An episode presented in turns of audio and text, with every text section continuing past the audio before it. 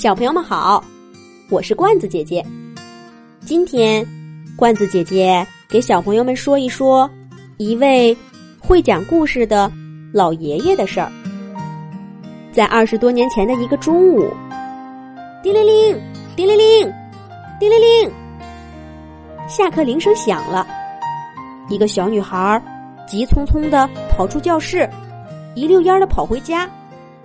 她嘣嘣嘣的敲开房门，都没顾上跟爸爸妈妈说话，就直奔桌子上一个黑色的带天线的小盒子。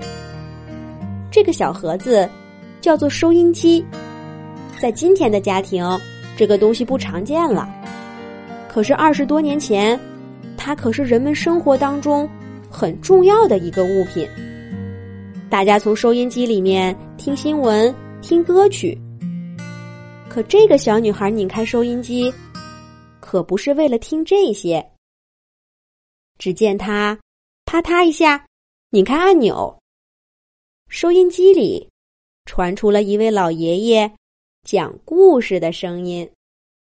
上文书我们讲到，忙了一天的乾隆皇帝下班了。皇帝是中国历史上最有权势的人物，他想干什么就能干什么，所有人都很怕他。而这个乾隆皇帝呢，是离我们最近的一个朝代——清朝。最有名的一位皇帝。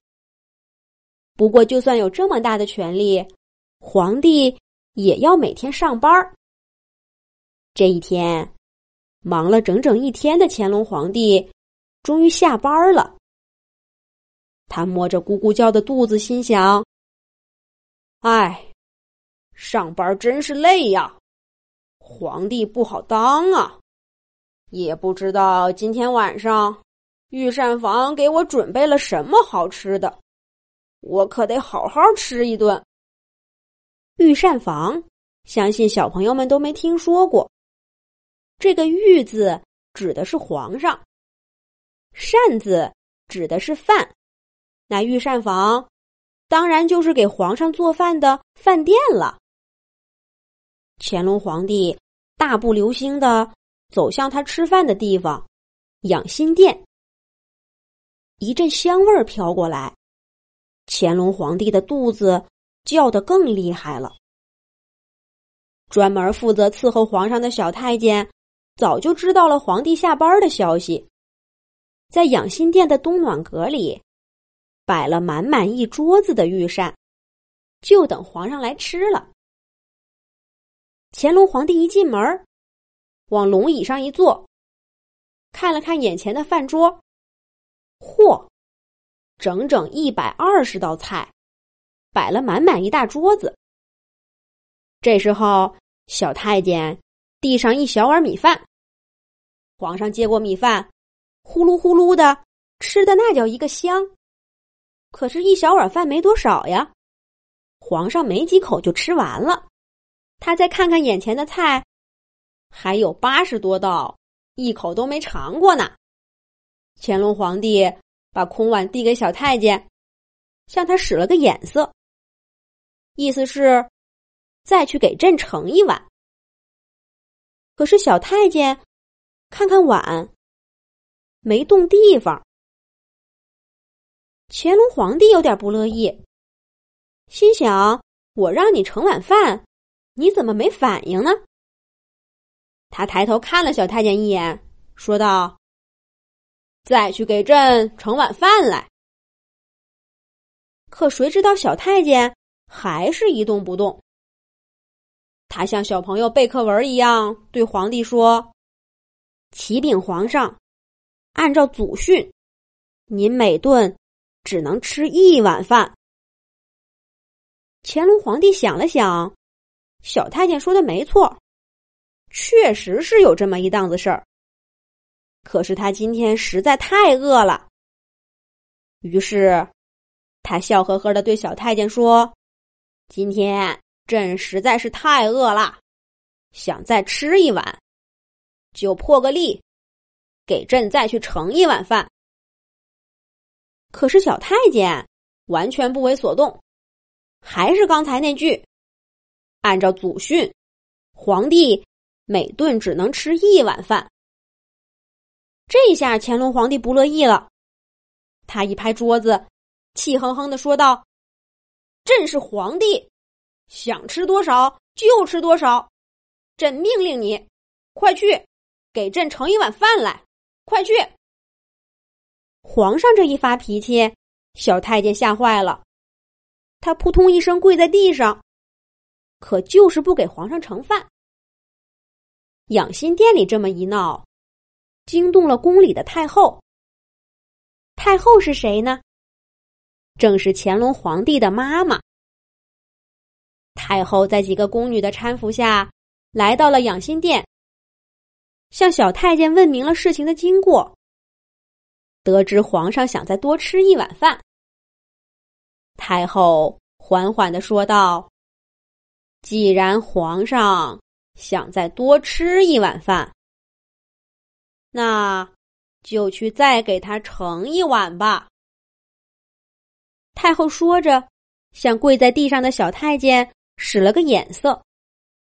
小太监拿过碗，去给皇上又盛了一碗饭。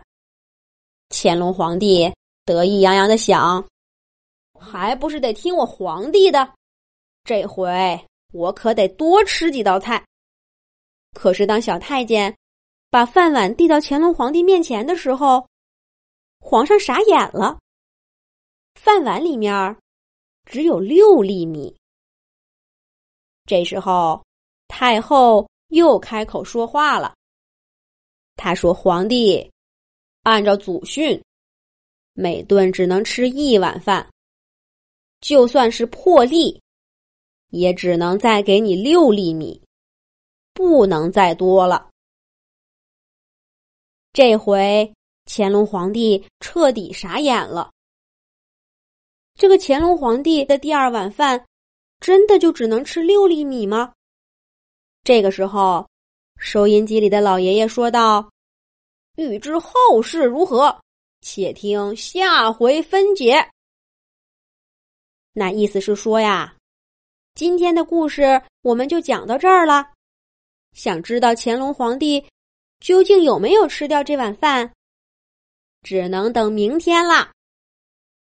聪明的小朋友可能都猜到了，这个听故事的小女孩正是罐子姐姐，而这个每天在收音机里给我讲故事的老爷爷，名字叫做单田芳，是我们国家很有名的一位评书大师。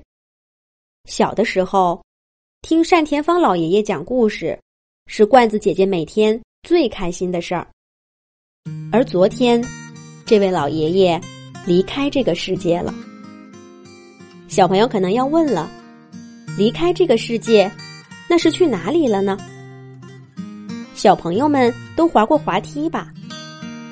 在高高的天上，有一个很大很大的滑梯乐园，在那个滑梯乐园里面，有一个又高又大的滑梯。所有离开这个世界的人，都会变成一个小朋友，去那个滑梯乐园里面排队滑滑梯。他们会排一条长长的队，等上很久，才能排到自己。然后，他们转着圈儿从滑梯上滑下来，嗖的一下，滑到我们这个世界，来到一位妈妈的肚子里，重新出生，长大。成为这个世界的人。虽然这个讲故事的老爷爷离开我们这个世界，我们再也见不到他了。可是他讲过的那些故事，他的声音陪伴着罐子姐姐，让罐子姐姐有了一个美好的童年。现在，罐子姐姐希望用自己的笔，给小朋友们写出许多许多动听的故事。